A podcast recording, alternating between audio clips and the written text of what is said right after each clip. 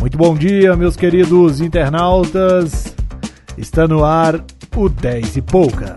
A gente começa com essa treta da prefeita de Ituiutaba com o presidente da Câmara e o Hospital Eliangote que se viu no meio dessa confusão, né? Para quem não sabe, o Hospital Eliangote era para ter um anexo ali na unidade mista em Ituiutaba e a promessa de campanha da prefeita de Ituiutaba, Leandra, na última semana ela divulgou uma transmissão no Facebook onde ela falava, né, que abria a caixa preta, mostrou alguns documentos, uh, falou que o hospital não trouxe, não fez a prestação de contas adequada, mas eu já comentei sobre isso, inclusive no Tudo às 10.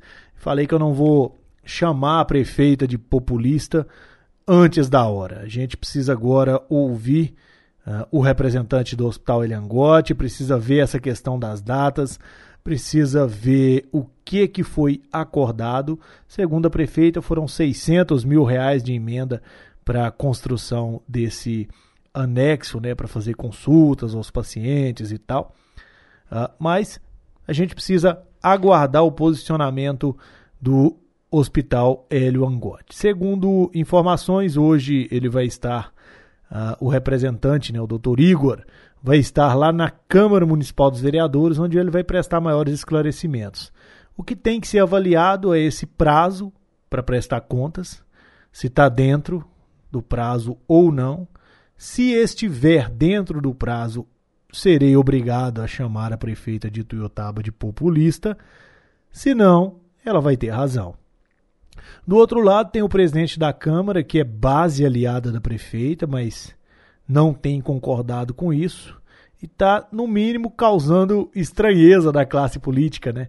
Pelos posicionamentos, que a gente vem de uma cultura que, se você é de um lado, você tem que concordar até o final. E o presidente da Câmara não tem feito assim. Eu acho que é até importante que haja essas discussões, né? Você que está participando aí, a gente vai aguardar agora os desdobramentos desse caso para saber o que, que vai acontecer. Né? E ainda falando da política de Tuiutaba, a pesquisa feita pelo F5, né? divulgada e encomendada pela TV Alterosa e divulgada pelo Estado de Minas, pelo jornal Estado de Minas, colocou o deputado federal André Janones com 9,5% das intenções de voto Uh, no estado de Minas Gerais, eu acho que é um número razoável, levando em consideração uh, a, a, importância dele né, como parlamentar. E quem está acima é só o atual governador do estado, Romeu Zema, com 32,5, segundo a pesquisa, e o queridinho, né, Alexandre Calil, prefeito Rosca Grossa, lá de Belo Horizonte, está com 24% das intenções de voto. Lembrando que existe a possibilidade do Alexandre Calil tentar uma parceria aqui com o Odelmo em Uberlândia, com alguém que tenha forte influência no Triângulo Mineiro, porque o Calil sabe da sua fraqueza nessa região aqui.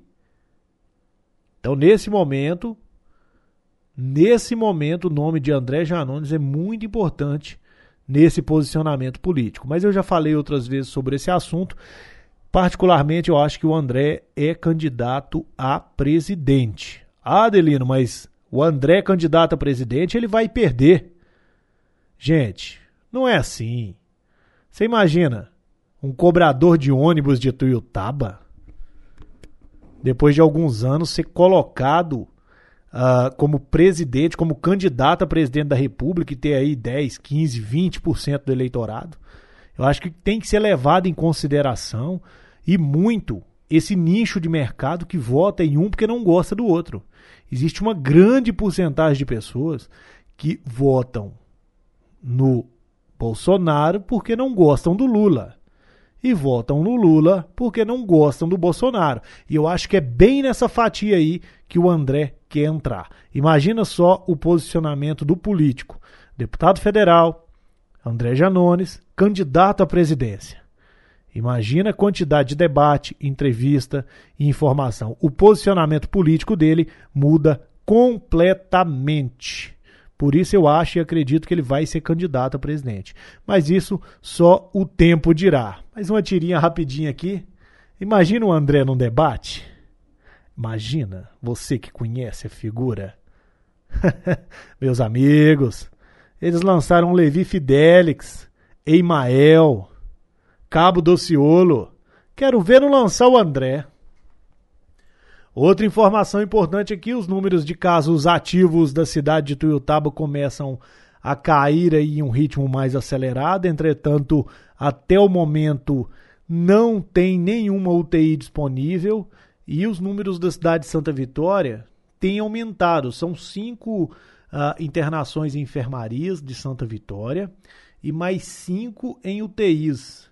Então, assim, são dez leitos é, cinco leitos de UTI, cinco de enfermarias, que estão sendo utilizados para Santa Vitória. Santa Vitória, que, que colocou o projeto de lei para votar e está valendo as multas. Inclusive, teve atuação nesse último final de semana agora em chácaras lá, entendeu? Tem que multar mesmo. A situação de Tuiutaba melhorou bastante depois que foram aplicadas multas, né? Começou a aplicar as multas. Gerou muita repercussão mas tem que fazer. Lembrando que Tuiutaba já são 338 óbitos pela Covid-19.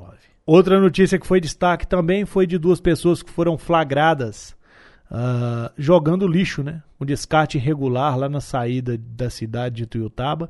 Mas é um problema que acontece no triângulo inteiro, em todas as cidades. Esse descarte irregular, pessoal não tem jeito. Saída de cidade, mas aí como é que se resolve isso? Como? Na multa. Não tem outro jeito, tem que multar o povo, né? É, o vídeo mostra claramente as duas pessoas fazendo descarte irregular de lixo, mostram a chamada de atenção do cidadão, mas esses dois não foram autuados. Enquanto esse pessoal não for autuado, não resolve. Covid na cidade de Uberlândia, 92% dos leitos uh, de UTI da rede municipal estão ocupados, então os números estão aumentando bastante. 90% dos leitos de UTI Covid, né, aquelas UTIs destinadas diretamente para uh, o combate à pandemia, estão ocupados.